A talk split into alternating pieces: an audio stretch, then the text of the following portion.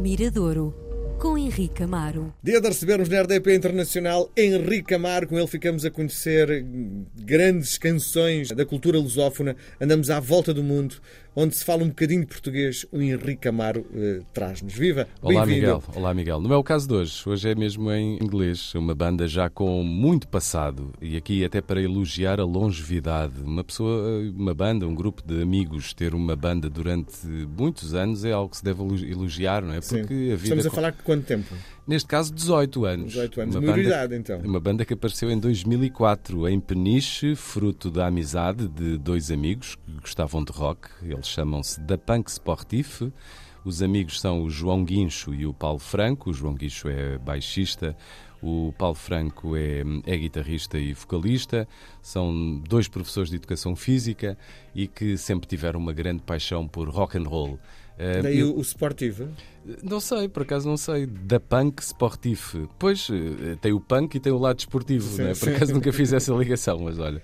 Eh, e eles eh, nunca viraram as costas ao rock and roll, sempre foi a vida deles, divertem-se acima de tudo. É uma banda que, enfim, já sabe também que não vai sair de, de- de Portugal, portanto as expectativas é, é diversão, é fazer música, divertirem-se com ela e sentirem-se, sentirem-se no fundo, contentes com Sim. o trabalho que fazem. E é engraçado porque hum, no tempo trabalhei noutra estação da rádio eh, e os consultores chegavam à conclusão que o fenómeno rock estava em vias de extinção ou estava a passar por uma crise gigante. Portanto, não faria muito sentido haver uma rádio de só direcionada Sim. para o rock. Hoje estás a provar exatamente o contrário, não é? Não, não quero dizer. Eu acho que isso às vezes é. é- há, há músicas que têm maior sucesso em determinadas épocas. Se andarmos há, não sei, há 30 anos atrás, o Grunge, por exemplo, apareceu, eh, foi um- um- uma oxigenação para o rock. Essa ideia do rock ter um fim anunciado é, é uma história, uma velha. É como, como a rádio, não é? Sim. A rádio tem sempre um fim anunciado e continua viva. Eu acho que há alturas, e hoje em dia é óbvio que quando se fala com um, um miúdo de 17 ou 18 anos, e muitas vezes o hip hop tomou conta disso. Há Sim. outras estéticas que são mais mediatizadas, o que não quer dizer que não exista rock and roll.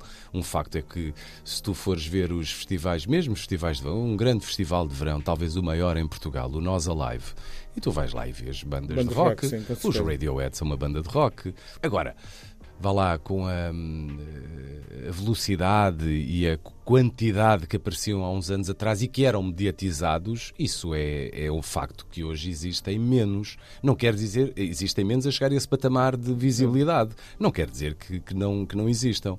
Eh, agora, sendo um também, o que eu vejo é, sendo uma estética, já com tantos anos, não é? Com, não sei, uh, anos 40, anos 30, se formos ao blues, é muito difícil nós às vezes eh, agarrarmos numa banda que tenha essa semente do rock e que tenha alguma coisa de distinto, não é? Sim. É um- uma estética já tão desenvolvida, já teve tanta variação, já que começa a ser o hip hop é uma coisa muito mais fresca, não é? Muito mais Sim. novidade, muito mais, eh, diria, disposta a mutações e a aparecer com, com, com um novo som. Bom, rock enquanto é- eu for vivo, vou continuar a consumir rock, ah, é? eu também, um disco de rock, ainda há pouco tempo, uma banda americana, o Stern Style, que é uma banda que há cinco anos estava a tocar em Lisboa, ali nos armazéns em Alvalade, e, e possivelmente, e hoje em dia vende espetáculos por meio milhão de euros, e pertence à agência do, da Billie Eilish, são Stern Style. Percebes? Depois é, é- há esse lado interessante que é perante, diria, a falta assim de uma grande banda, quando aparece uma, estamos a falar em mercado americano, é Sim. outro patamar, quando aparece uma que tenha uma canção, que tenha ali um pinguinho de, de novidade e distinção em relação àquilo que existe, é óbvio que, havendo falta, aquela banda vai, no fundo, vai alimentar uma série de, de pessoas e vai aumentar logo rapidamente o seu, o seu público. Mas esta banda aqui, os da Punk Sportif, é uma banda muito fiel, nunca foi mu- muito fiel àquilo que querem fazer, sem, sem grandes. É uma banda, se calhar, que vem numa linhagem dos Queens of Stone Age, eh, um bocadinho, um bocadinho por ali. Muito fruto do, do trabalho deles. Atualmente são, são um quinteto e tem aqui outra curiosidade. No quinteto temos o Felipe Brito também na banda e depois temos o Vicente Santos e o Fred Ferreira. Portanto, são, é um quinteto que tem dois elementos que são filhos de músicos dos chutes e pontapés. O Vicente é filho do Tim e o Fred é filho do, do Calu.